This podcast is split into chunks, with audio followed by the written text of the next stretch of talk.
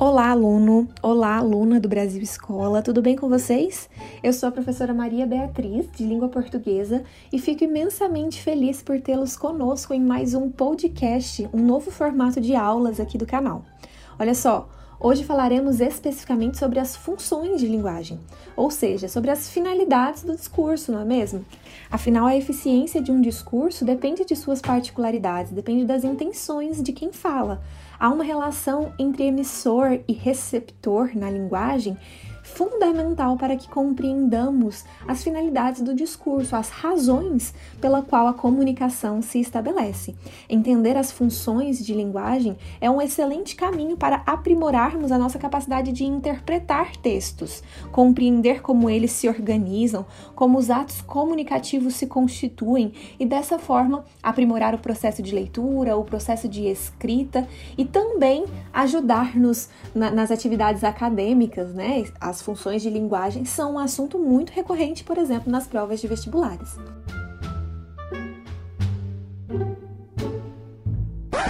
Voltando à teoria da linguagem, é importante que nós percebamos que a língua, que a comunicação permite revelarmos sentimentos, expressar opiniões, trocar informações, ampliar a nossa visão de mundo. Então, nesse sentido, nós conseguimos perceber que entre as finalidades do discurso, ou seja, entre as funções que permeiam a linguagem, nós temos a de entreter, a de informar, a de persuadir, de emocionar, meramente a de instruir, de aconselhar, enfim, a natureza do discurso discurso, a relação entre o emissor e o receptor pode ser diversa, e nesse sentido, é capa é, somos capazes de estabelecer a comunicação em contextos diversos, com intenções diferentes e com características específicas.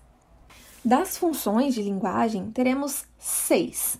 Antes de estudarmos cada uma delas, é importante que nós nos atentemos aos elementos da comunicação. Ou seja, antes de compreender a funcionalidade de um discurso, é preciso visualizarmos os componentes da comunicação. Quais são os elementos que constituem aquele processo de fala que poderão nos auxiliar na compreensão das intenções de um falante? Olha só, o falante, já partindo desse termo, né, é um dos, ele dos elementos da comunicação. É o que nós chamamos de emissor.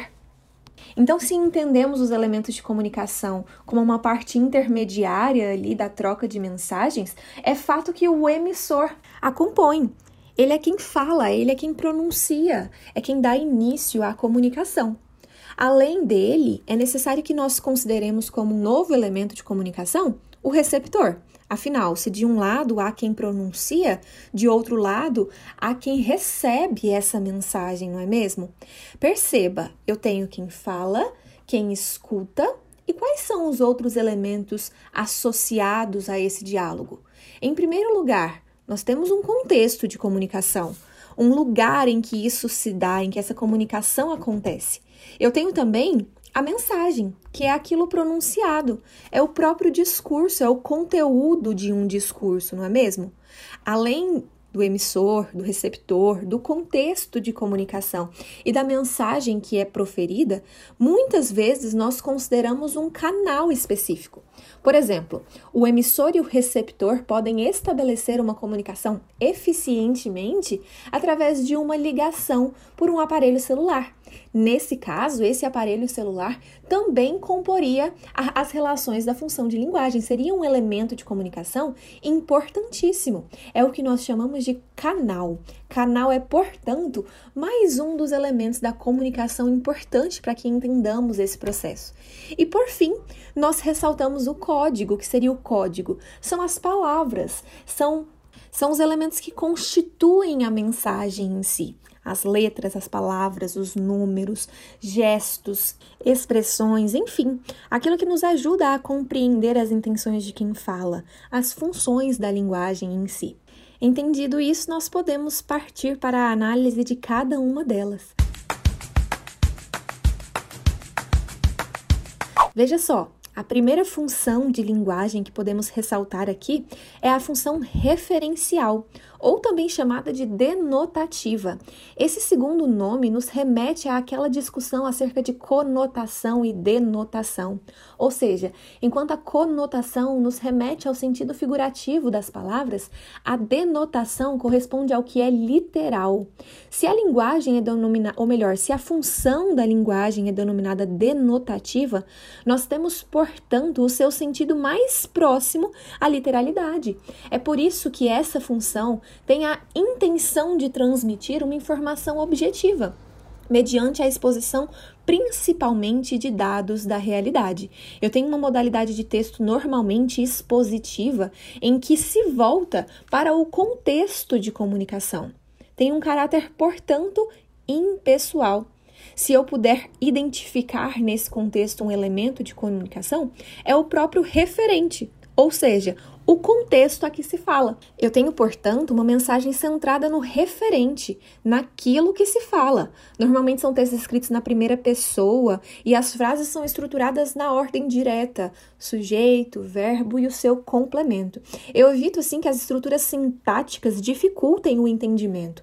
Afinal, se eu tenho a intenção de transmitir informações claras e objetivas, o ideal é que isso seja feito da melhor maneira sintática possível.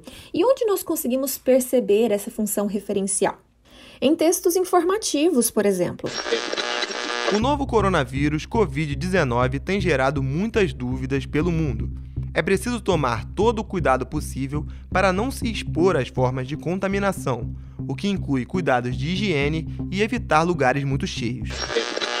Além desses, nós conseguimos identificar textos científicos, técnicos, didáticos, artigos publicados de alunos universitários, por exemplo, até mesmo alguns gêneros do cotidiano jornalístico, né? A notícia como um gênero textual é permeada pela função referencial.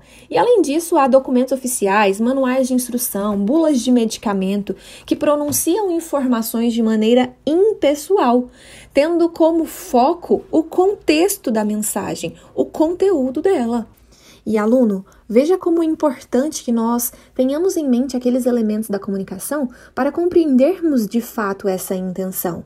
Se lá nós percebemos que existe um contexto comunicativo, aqui nós o visualizamos como algo central da função referencial, o referente em si. Retomando outros elementos da, da, comunicação, nós poderíamos ter como foco o emissor. Foi o primeiro elemento de comunicação sobre o qual falamos. E quando nós o temos ali como elemento central de determinado discurso, nós estamos nos referindo à função emotiva da linguagem, ou também conhecida como função expressiva. Nela, há o predomínio do envolvimento pessoal íntimo do emissor, daquele que fala. Evidencia-se certa expressividade no discurso, uma vez que o emissor, o autor daquelas palavras, comunica sentimentos, emoções, inquietações, opiniões centradas principalmente na expressão do eu, no mundo interior do falante. É, portanto, uma linguagem subjetiva, pessoal, construída em primeira pessoa. Eu penso, eu vejo. Em diários, por exemplo, isso é extremamente comum. Afinal, naquele contexto comunicativo, fala-se sobre o eu com muita ênfase, com muitos sentimentos, né? Isso é muito estranha para uma pessoa como eu. Não só porque eu nunca escrevi nada antes, mas também porque eu acho que mais tarde nem eu nem ninguém vai se interessar pelas ideias de uma estudante de 13 anos de idade. Coisas horríveis acontecem lá fora. A qualquer hora, pessoas pobres e indefesas são arrancadas de suas casas. Famílias são destroçadas. Se eu pudesse ser eu mesma, ficaria satisfeita. Sei que sou uma mulher com força interior e um bocado de coragem. Se Deus me deixar viver, vou realizar mais do que minha mãe jamais sonhou. O trecho de Anne Frank, lido pelos alunos personagens do filme Escritores da Liberdade, revela a história de uma menina que vivia os horrores da guerra e revela a sua perspectiva acerca disso, as suas angústias, a sua percepção dos horrores daquele momento conturbado de guerrilha, não é mesmo? A menina fala em primeira pessoa, ela utiliza o eu, a opinião dela é manifestada, os sentimentos. É possível que nós visualizemos isso na escrita para além da audição, com certos sinais de pontuação.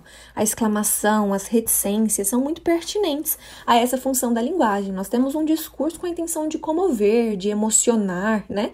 Então existem estratégias linguísticas extremamente pertinentes para evidenciarmos a função emotiva da linguagem essa que visa sobretudo emocionar, né? A utilização ali da primeira pessoa com o propósito de evidenciar sentimentos e emoções pessoais. E se de um lado nós tínhamos o emissor, do outro quem temos é o próprio receptor.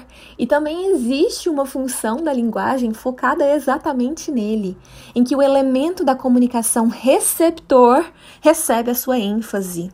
Essa é a função apelativa ou conativa. Provavelmente você já se sentiu convencido ou persuadido por alguma propaganda de um produto que lhe interesse muito. A intenção de quem produziu esse discurso publicitário é justamente convencê-lo a comprá-lo.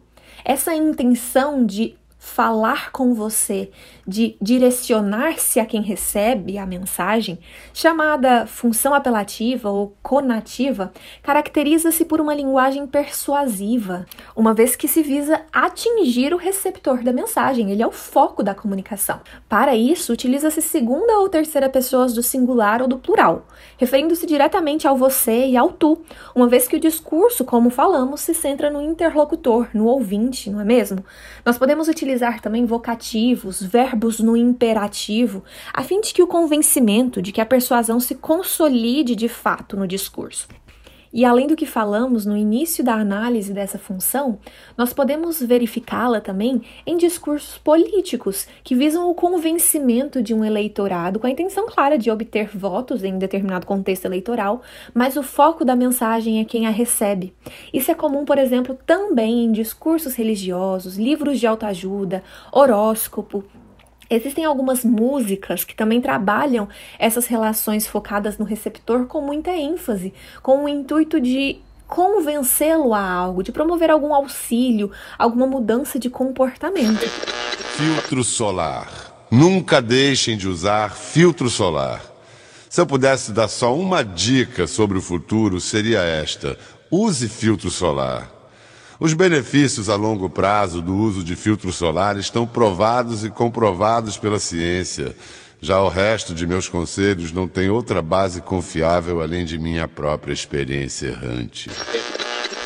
Viu só? É extremamente interessante quando começamos a perceber a intenção das mensagens que receba, recebemos cotidianamente.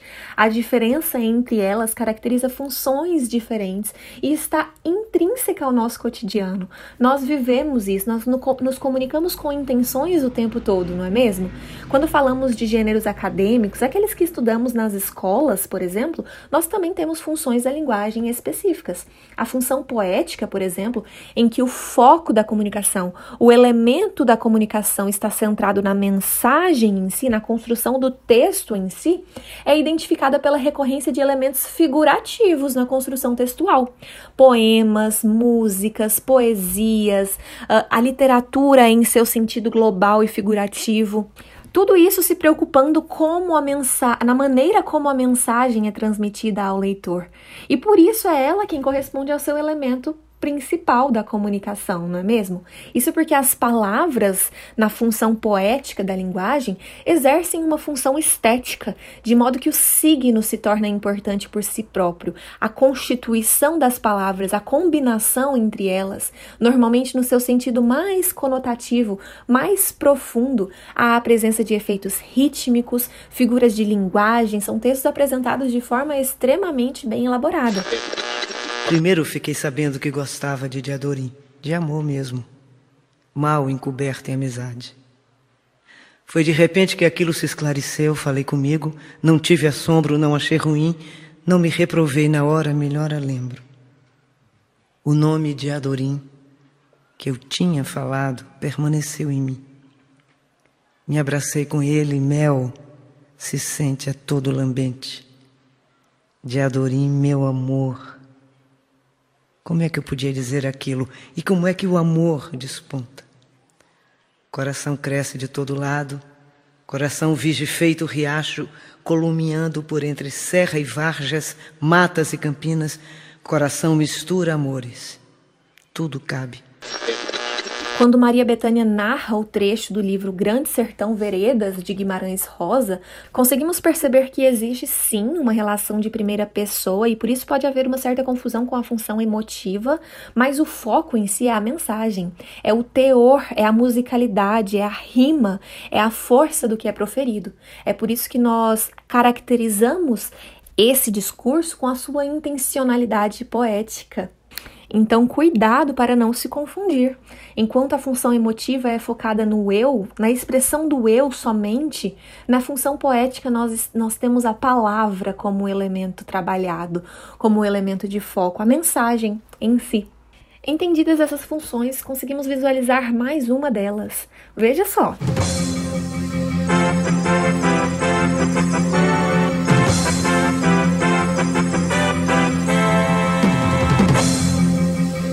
Provavelmente essa vinheta já fez parte de algum momento de sua vida. Nós sabemos exatamente o que ela significa. Afinal, precede uma informação polêmica, algo importante nos noticiários, não é mesmo? Falando especificamente daquela vinheta, nós temos a marcação de um canal ou seja, é ela quem inicia a comunicação, é ela quem dá início ao proferimento daquela notícia impactante, não é mesmo? Nesse contexto de comunicação, nós percebemos com ênfase a função fática, que mantém a função de estabelecer o discurso, prolongar ou interromper a comunicação, marcando a relação ali entre um emissor e um receptor. Nesse contexto, ela introduz uma notícia, ou seja, é a marcação do canal comunicativo. O diálogo em uma ligação telefônica, por exemplo. Alô? Alô, tá parando? Quem tá falando? Aqui é o menino de rua, posso falar com você? Oi? Posso falar com você? Também corresponde à marcação da função fática, não é mesmo? Ela é aplicada em situações em que o mais importante não é o que se fala, não é como se fala, mas sim o contato, a manutenção da mensagem. O foco central é o canal comunicativo. Cumprimentos, despedidas, vinhetas, conversas telefônicas e diálogos em geral. Enfim. Alô, quem fala? Oi, não estou ouvindo muito bem. Ah, agora estou ouvindo, tudo bem? Nesse breve discurso, a manutenção do canal comunicativo, o teste dele, alô, alô, viu só? E a marcação do início da comunicação, ah, agora estou ouvindo. A partir dali, começa-se um discurso concreto. E provavelmente com outras intenções da linguagem, não é mesmo? E para finalizarmos, falamos um pouquinho sobre a função metalinguística marcada pela metalinguagem, ou seja, quando determinado texto faz referência à sua própria composição, quando o conteúdo de determinada mensagem coincide com a linguagem utilizada naquele contexto. É o código explicando o próprio código. Há um filme lindo que pode servir-nos como exemplo. Cinema Paradiso. Já assistiu? Eu posso ficar com esse pedaço? Hum. Eu posso ficar com esse pedaço? Posso ficar com esse pedaço? Não! Você ficou surdo. Eu devo colocar isso novamente no filme quando for devolvê-lo. Santo Deus, você parece uma sarna. Que coisa! Então por que, que o senhor não devolveu todos esses pedaços daqui? Hã? Bem, é, é, é que às vezes eu não me recordo em que parte cortei. Por isso devem ficar aí. É um filme de 1900 e bolinhas que conta a história de um menino que se apaixona pelo cinema. Veja só, é um filme projetado no âmbito cinematográfico que conta uma história sobre o próprio cinema. É o cinema falando sobre o cinema. Há a explicitação clara nesse contexto da função metalinguística. Aqui o código é nosso elemento de comunicação e nós conseguimos notar essa mesma intenção em livros de gramática que falam sobre a própria gramática utilizando-a. Índices, poemas, crônicas, filmes, enfim. Enquanto o código se referir ao próprio código em alguma constituição textual, nós estamos falando especificamente sobre a função metalinguística.